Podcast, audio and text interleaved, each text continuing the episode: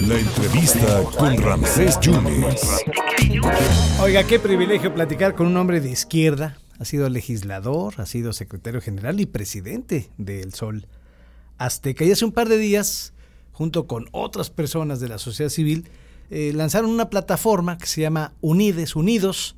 Ahí vimos al senador Icaza, y ahí vimos otros personajes, inclusive simpatizantes de partidos políticos, para que haya un contrapeso, ¿no? A lo que se viene en el 2024 y buscar quizá una candidatura de unidad. Don Guadalupe Acosta Naranjo, muchas gracias por esa oportunidad. ¿Cómo está? Muy buenas tardes. No, hombre, al contrario, muchas gracias, Ramsey, por, por la oportunidad de poder hablar contigo y tu público. Bueno, ah, he leído algunos columnistas y programas de radio que dicen que pues es más de lo mismo, que nomás lo que cambiaron fue el logotipo, don Guadalupe. ¿Qué es lo que se presenta hace dos días?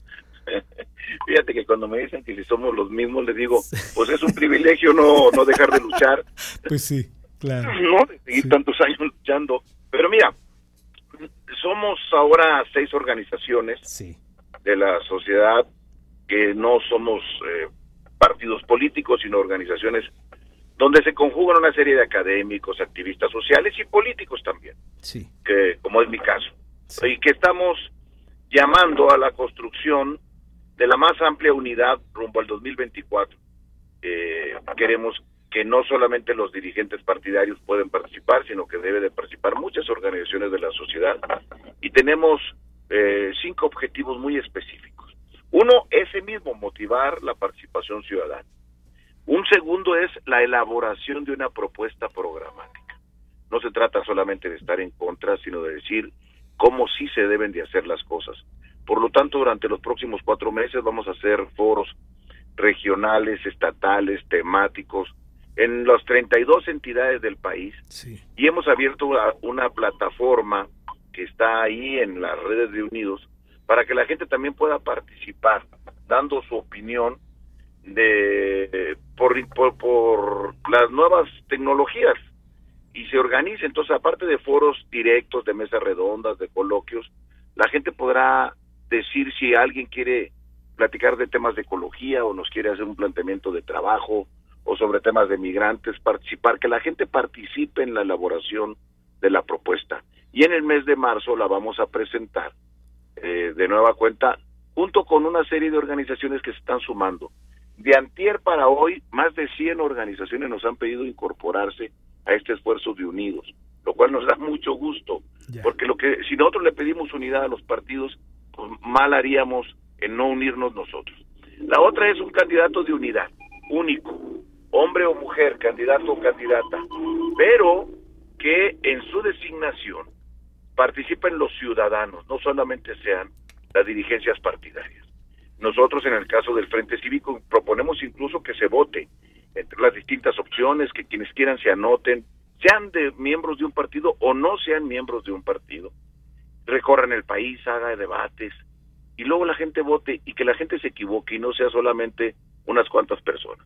Y otro objetivo muy específico de nosotros es la defensa del INE.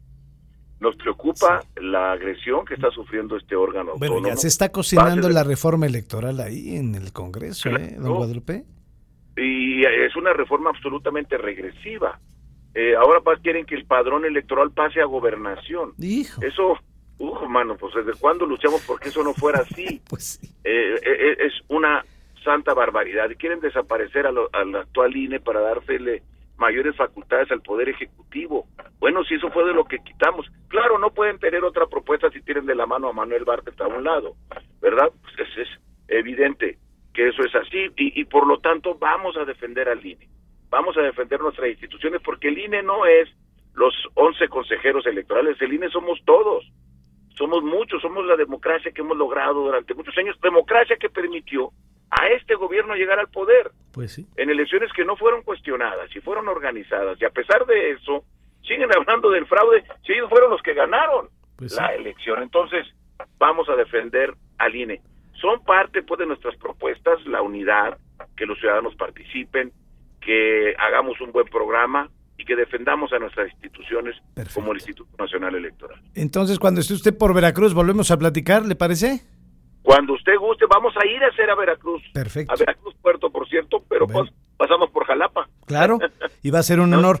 Eh, don Guadalupe, antes de, de cerrar, pues mire, es inevitable preguntar lo del Rey del Cash, este, este libro. Ahí salió un cheque de 320 millones de pesos cuando era usted presidente del PRD y, y apoyó, aportó a la campaña del 2006. ¿Es cierto esto? Sí, bueno, eh, es, es que tan es cierto que yo, eso se sabe porque me lo preguntaron en la entrevista. Lo que Sí. yo hago en el libro es una entrevista Ah, que me hace a mí Elena. Elena. Sí, Elena Ella me, ella me entrevista, mi testimonio es de 18 páginas Ay, y decidí contar muchas cosas. sí. Eh, eh, no quiero quitarle venta al libro, pero porque ya ve como, como las películas, no me Sí. las cuentes. Pero, pero no es no es exactamente que yo salga ya acusado, sino yo lo declaro. Sí. Porque además el dinero era para la campaña electoral y el otro era candidato presidencial. Ese es el detalle más pequeño. Ah, Pero lo que digo de lo otro es que yo soy testigo que lo que ella señala de que hay se hizo una red para tener dinero en efectivo y sostener entre comillas al movimiento es absolutamente cierto. Me consta que se le pide dinero a alcaldes, se le pide dinero a gobernadores, se le pide todavía a, a alcaldes, a gobernadores, a diputados federales, a senadores para sostener lo que ellos llamaban el movimiento en aquel momento al gobierno legítimo donde todos los integrantes del gobierno legítimo ganaban 50 mil pesos que tenemos que pagar entre todos. Eso es cierto, lo que dice ella es cierto. Y me dicen que si tengo pruebas, le digo, pues la mía es una es un testimonio, la testimonial va, vale en los juicios. Pero si no basta eso, no basta, no, Sí, los de Martiniano, sí. no están las resoluciones contra Delfina hechas por el Poder Judicial porque de- de- de- le, le retenía dinero a los trabajadores de Texcoco. Sí. Claro que tengo pruebas, pero más aún, si dicen que no es cierto, y eso dice Mario Delgado y el presidente Sí. de la República, yo no estoy dispuesto a ir al detector de mentiras con ellos. ¿A un polígrafo, don Guadalupe? Claro, Ah, claro, y ojalá vaya el presidente y vaya Mario. No, y, y- y lo que platicamos y lo que me pidieron y a lo que me negué, porque esa es la ruptura que tuvimos. Exactamente por ahí, por eso rompimos, porque nos negamos a muchas de estas cosas. Pero a ver quién dice la verdad. Yo no tengo problema de ir al polígrafo, al detector de mentiras. ¿El presidente quedará ir? sí. ¿Quedará ir Mario Delgado? Yo sí voy. Usted no sí va. problema. Usted los reta a que vayan al detector de mentiras. Claro, porque yo- porque lo, lo que digo yo lo sabe medio mundo que participó en el PRD y que participa hoy en Morena. Oiga, ¿de dónde sale el dinero para todas esas pintas y espectaculares y propaganda de es Claudia por todo el país? Veracruz está inundado de pintas de esas. ¿Saldrá del salario de la señora Claudia Sheinbaum? ¿De dónde viene ese dinero que hoy? Eso que dice el rey del cash es poquito para lo que están diciendo hoy, Oiga, para lo que están haciendo hoy. Pues va a estar interesante. Es que se ha agotado ese libro y bueno, ha causado mucha expectativa. Eh, don Guadalupe, eh, eh, el presidente decía, me parece ayer que relataba al Quijote que bueno, es eh, están ladrando, si ladran los perros es porque van avanzando, ¿no? Algo así eh, lo, lo- lo Bueno, decía de ayer. ya ves, ya ¿No? ves que si le dice a los suyos corcholatas, ¿cómo no nos va a decir a nosotros?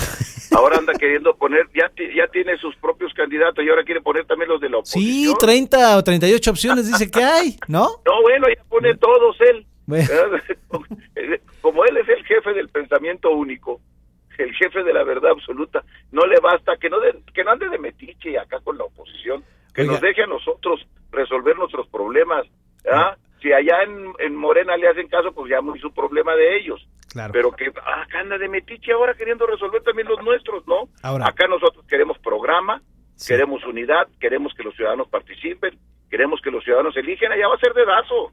Acá debe de ser un proceso democrático. lo que lo estaremos siguiendo porque hay ah, también algunas voces ya para cerrar, don Guadalupe, que dicen que este bloque, esta plataforma es para que pierda, para que fracase el proyecto de Andrés Manuel López Obrador, que para eso Bueno, es la pues, intención, esa es la intención. Eh, Es cierto que, que les queremos ganar, bonita, bonita oposición, que no quisiera ganar la elección, pues de qué se extrañan. Sí, claro. Claro que les queremos ganar. ¿Y dónde está el pecado si eso es la democracia? Pues sí. Lo que no es es que el presidente de la República se meta en los procesos electorales. Bueno. Don Guadalupe, contra eso luchamos Pues mucho tiempo. don Guadalupe, le agradezco mucho su tiempo. ¿Están, ¿Platicamos en otro momento?